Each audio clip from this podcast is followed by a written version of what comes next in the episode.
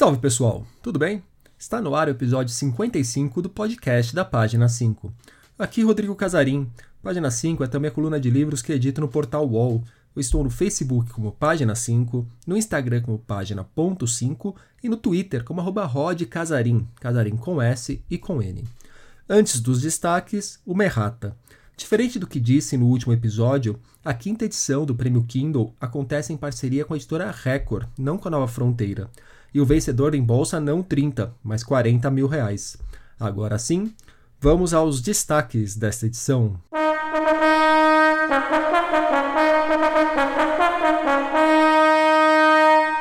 A voz das mulheres quilombolas.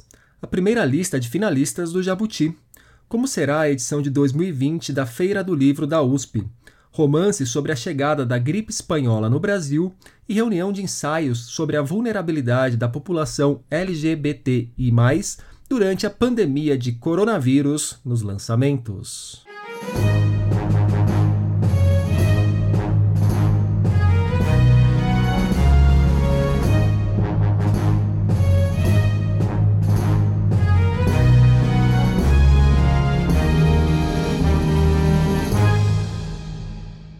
Violência doméstica, educação, a urgência para que certas leis sejam efetivadas, a luta por mais espaço na mídia, particularidades sobre o debate de pautas identitárias, questões ambientais.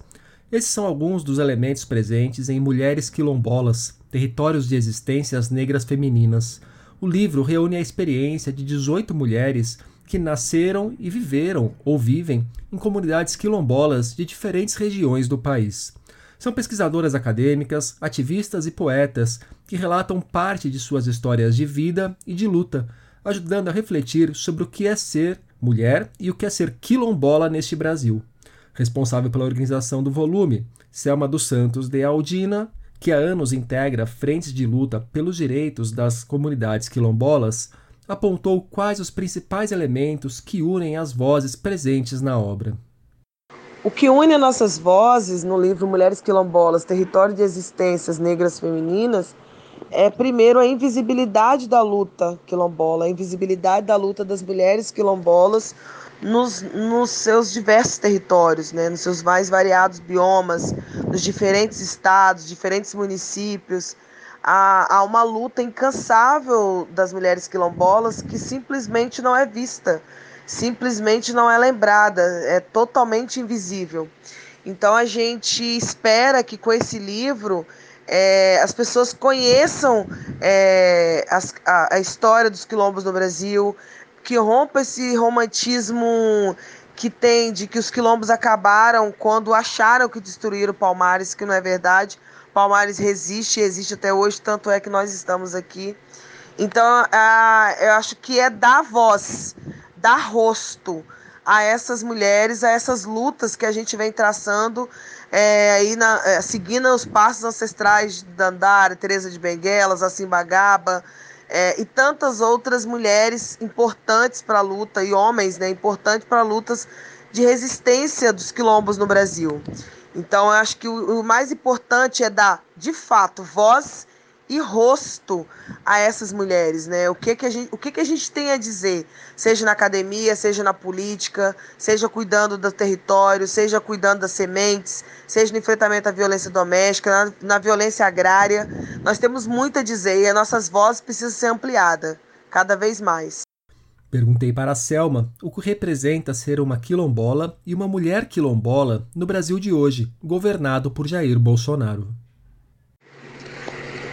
Bem, é, nós, do, nós quilombolas, nós fomos é, do público-alvo do atual desgoverno do Jair Messias Bolsonaro, ainda à época de campanha, né?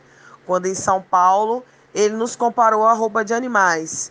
Depois, em outra, em, em Miami, ele disse que nós não teríamos nenhum centímetro de terra titulada.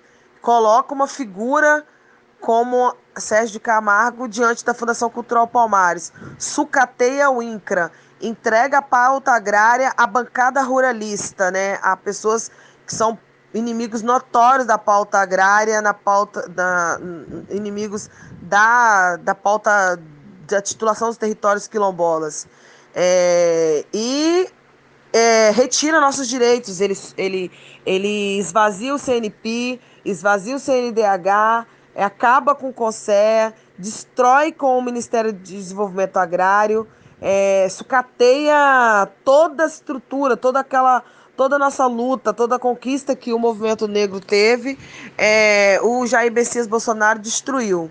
Então, a gente sobreviver a esse governo, a esse desgoverno nesse momento, é um ato de existência, é um ato revolucionário e é um ato de teimosia, né? Porque a gente, a gente na legalização do uso de armas no campo, no, no na forma com que é, as pessoas acham que agir ilegalmente, baseado na lei, está respaldado pela atitude racista que o presidente da República tem. Então, o que a gente faz hoje é um ato de resistência, sobreviver ao desgoverno que é o desgoverno de Jair Messias Bolsonaro, inimigo declarado da pauta quilombola.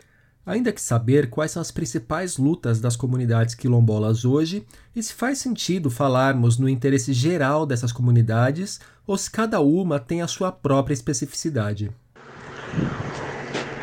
Desde Palmares, a luta principal dos quilombos é a luta pela terra e dela tirar o sustento, geração de renda, produção de alimento saudável, né? É, salvaguarda das sementes, cuidar do ambiente por inteiro, é, cuidar da, da natureza, das nascentes, respeito a, a, aos nossos ancestrais, respeito à água, né? Então, a nossa luta desde então é pelo território coletivo, que ele seja titulado, que fique com quem cuide da terra, que somos nós, que vem, que vem cuidando durante todos esses tempos, né? durante tanto tempo cuidando do território, cuidando da terra. É... E aí, o que a gente. É, cada, é óbvio que cada comunidade tem sua especificidade obviamente, porque uma comunidade que está no sul, ela tem um modo de viver completamente diferente do que está no semiárido, quem está na Mata Atlântica, quem está no Cerrado, mas a nossa luta se unifica, independente de onde a gente estiver, em qual bioma, em qual estado, a nossa luta vai ser sempre pela titulação dos territórios quilombolas, vai ser sempre pelo território é, que é quem no, a gente precisa do território para sobreviver. Tudo que vem é, é bem-vindo, é, são as políticas públicas que precisam ser de fato efetivadas, mas sem território, sem, sem ter nossas terras, a luta não faz sentido, ela vai pela metade, né? Então, o nosso maior interesse hoje é respeito à pauta quilombola e titulação imediata e já dos quilombos, nenhum quilombo a menos. Dentre as mulheres que integram a obra estão nomes como Ana Carolina Araújo Fernandes, Givânia Maria da Silva, Rejane Maria de Oliveira e Versilene Francisco Dias. Engenheira agrônoma e mestre em sustentabilidade junto a povos e terras tradicionais, Valéria Porto dos Santos é outra pesquisadora que assina um dos artigos do volume. Valéria começa o seu texto lembrando das mulheres quilombolas que, ao longo da história, abriram e trilharam o espaço para que tivesse as oportunidades que tem hoje. Pedi para ela, então, que falasse um pouco sobre o papel do indivíduo nessas construções que trazem impactos coletivos ao longo da história. Um papel muito importante é o poder de decisão. Decidir se conhecer, se perceber como tal, bem como compreender o seu contexto comunitário. Porque lutar por uma causa, se tornando assim ativista, militante, se expondo é, para falar por um grupo, e principalmente quando se pertence a esse grupo, nunca foi uma tarefa fácil. Mas a partir do momento que essa decisão, essa atitude é, individual se torna uma construção coletiva, ela vai gerando frutos, pois vai ocorrendo uma soma de esforços rumo a uma transformação social. Acredito que se cada pessoa no mundo tivesse o desejo de fazer de suas ações algo que pudesse de alguma forma mudar ideias, tocar o ser que existe no outro, talvez já tivéssemos construído uma sociedade mais justa e comprometida em ouvir as vozes historicamente oprimidas. E por isso né, devido é, ainda a essa falta de compreensão, devido à invisibilidade que ainda existe, é que a gente vem buscando formas diversas de fazer luta coletiva e garantir que vozes históricas, vozes que fizeram a revolução para que hoje nós estivéssemos aqui legitimamente falando, sejam de fato garantidas. No artigo, Valéria relata a experiência no quilombo de Pau d'Arco e Pareteca, onde vozes negras se reenvolvem na construção de caminhos para a participação coletiva. Aqui para o podcast, ela fez um resumo do que essas vozes lhe disseram. A ideia do reenvolvimento trago ela muito na perspectiva da persistência dos processos de organização comunitária, no intuito de nos fortalecer e fazer ecoar nossas vozes. Tendo em vista que existe muitas adversidades nessa trajetória, é sempre importante manter a resistência e resiliência nessas construções. Sendo assim, me lembro das mulheres falando do desejo que elas tinham de produzir coletivamente, de ter uma organização de sucesso, o desejo de serem autônomas e, sobretudo, de encorajar umas às outras na luta. Algumas, inclusive, sonhavam em cursar um curso de nível superior. Era o caso de Marinaide Barbosa, uma mulher forte, guerreira, determinada, que infelizmente nos deixou em 25 de março de 2017. Ela era a presidente da Associação Água Extrativista das Comunidades Quilombolas de Pau e Parateca e faleceu de forma muito rápida. Mas nos deixou um legado enorme que faz com que é, esse quilombo reflita suas ações, é, elabore processos de gestão é, a partir do que já tinha pré-estabelecido e que também foi construído a partir da fala de ação e da ação de uma mulher. Sendo assim, não podemos de forma alguma, nas nossas escritas, esquecermos das mulheres que historicamente abriram caminhos para que hoje nós pudéssemos ocupar esse espaço de visibilidade e falar, mostrar ao mundo o quanto nós também somos produtora de conhecimento, conhecimento legítimo e que provoca transformações, causam impactos é, comunitários é, e que esse impacto ele tem uma ação bem maior, porque eu sempre acreditei que as ações locais elas são importantes, determinantes para a construção de novos mundos. Cortou o finalzinho, mas a Valéria fala sobre a construção de novos mundos. Mulheres Quilombolas sai pelo seu Sueli Carneiro, coordenado por Djamila Ribeiro e publicado pela editora Jandaíra. A organização do Jabuti anunciou nesta quinta a primeira lista de finalistas de cada uma das 20 categorias da edição 62 do prêmio. Não vou ficar lendo tudo para vocês, deixarei o caminho para a lista na descrição do programa, mas menciono aqui os finalistas na categoria Romance Literário. Carta à Rainha Louca, de Maria Valéria Rezende.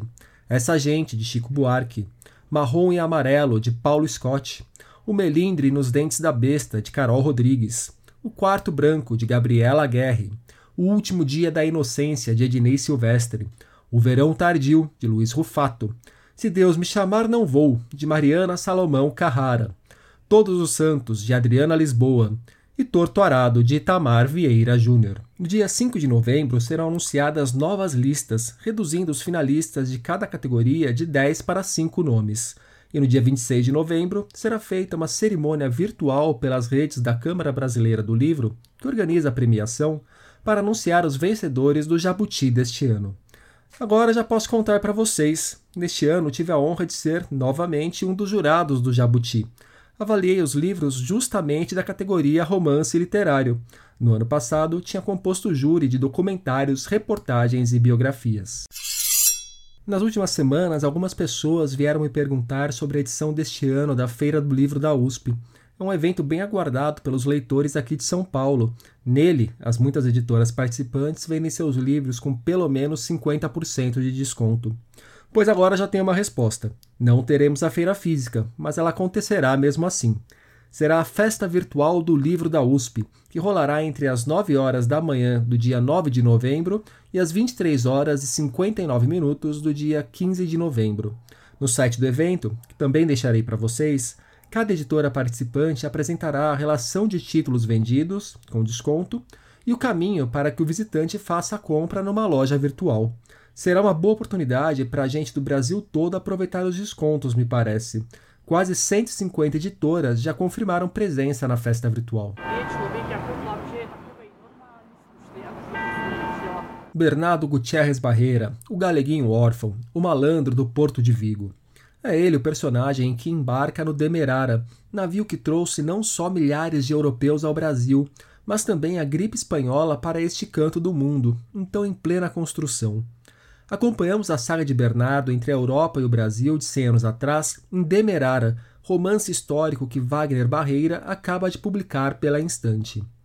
O sobrenome do autor, igual ao do personagem, não é mero acaso. A ficção romantiza a vinda para o Brasil e parte da vida por aqui do avô de Wagner. O autor contou para a gente como surgiu o interesse por essa história e por que resolveu contá-la numa ficção. Demerara nasceu em 2016, quando eu comecei a procurar as origens do meu avô paterno. E a lenda da família é que ele teria morrido no dia do batizado do meu pai. E como a minha avó se casou de novo, essa memória do meu avô simplesmente se perdeu. Eu descobri num documento do meu, do meu pai que ele era filho, era Bernardo Gutierrez Barreira Filho. Então eu tinha o um nome do meu avô, sabia que ele era galego, e o que eu descobri em pesquisa no Museu da Imigração é que ele veio ao Brasil num navio chamado Demerara. Então eu não tinha elementos para escrever uma bio, mas eu tinha bons elementos para escrever uma narrativa literária. Eu tinha um plot. E foi aí que eu comecei a escrever. Então, o livro nasceu em 2016. Parei o livro em dois, fiz uma viagem a Vigo em, no ano seguinte para pesquisar, enfim, as origens da parte a parte espanhola da, da história. Só que comecei a escrever Lampião e Maria Bonita. Apareceu a oportunidade de fazer a biografia do casal para a editora Planeta comecei a escrever Lampião e Maria Bonita. Então deixei o Demerara de lado, enfim, e retomava, quando eu terminou a biografia, eu retomei o livro e peguei mais fortemente para dar conta e para terminar no final do ano passado. Quando chegou o começo do ano, veio a Covid-19, então boa parte do livro acabou sendo escrita no meio da pandemia e em quarentena. Então eu me isolava, tinha uma edícula, que tem uma edícula aqui na minha casa, me isolei na edícula e botei o negócio para andar. E terminei o livro em agosto. Então, essa é um pouco a história da, da origem do Demerara. Bem, como vocês ouviram, Wagner também é jornalista e escreveu Lampião e Maria Bonita, uma história de amor e balas. Ele ainda fez um paralelo com as semelhanças entre aquele Brasil que encarou a gripe espanhola e este que encara, ou teria que encarar, a pandemia de coronavírus. Bom, o que elas têm em comum é que são pandemias. A gripe espanhola foi uma pandemia muito mais devastadora, porque se fala entre 20 e 100 milhões de mortos. É, a Covid chegou há 10 dias ao primeiro milhão de mortos. E a, a, a, o vírus em si era mais, era mais efetivo, ele contaminava, ele tinha uma contaminação muito mais rápida e do primeiro sintoma até a morte levava três dias. Era um troço muito, muito furioso. E muita, muitos cientistas acreditam que isso é que deu estancada na gripe, por falta de hospedeiro. Mas o que ela pôde contaminar, ela, ela contaminou. E passou mais depressa também. Em São Paulo, por exemplo, o pico da, da doença durou dois meses. É, no Rio de Janeiro foi alguma coisa parecida também, ao contrário do que a gente está vivendo, que é um troço que não tem muito, muita hora para acabar, a não ser que, que chegue uma vacina. É, há uma semelhança também na maneira de lidar com, com a doença. É, o governo brasileiro, na, na época, como todos os governos do mundo, simplesmente não tinha uma política de saúde pública para enfrentar a doença. É, mas não era negacionista pelo menos no, no, quando percebeu que, que a doença era realmente muito devastadora e mortal, não teve a postura negacionista que a gente vê hoje, por exemplo, com as políticas do governo federal. que, é um, que desincentiva o uso de máscara, fala para as pessoas irem para a rua, para pular no esgoto.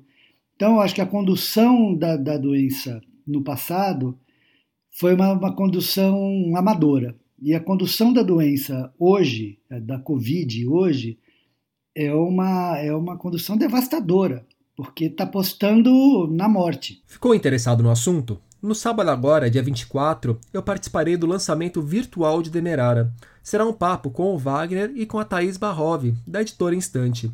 Começará às 18 horas, de graça e será via Simpla. Deixarei o caminho para inscrições e mais informações. Espero encontrá-los por lá. Quais as vulnerabilidades da população LGBTI, em meio à pandemia de coronavírus? Respostas para essa pergunta estão nos 18 artigos que integram o livro População LGBTI, Vulnerabilidades e Pandemia de Covid-19. Quem organizou a coletânea foi o mestre em políticas públicas Antônio Deusivan de Oliveira. Nos textos, pesquisadores passam por temas como saúde mental, desemprego, violência doméstica, conservadorismo e LGBTfobia para registrar os desafios deste momento em que vivemos para uma população historicamente marginalizada. População LGBTI, vulnerabilidades e pandemia de Covid-19 sai pelo selo Saberes e Práticas, da editora Papel Social. E nos últimos dias, na página 5, nós tivemos Sete Poemas para o Brasil de 2020 no Dia do Poeta. Resenha de A República das Milícias, livro-reportagem de Bruno Paes Manso. E por que a Revolução dos Bichos virou A Fazenda dos Animais na nova edição do clássico de George Orwell. Por hoje é isso aí, pessoal. Indique o podcast tanto para os amigos quanto para os inimigos. Um abraço, um beijo, um aperto de mão e até a semana que vem.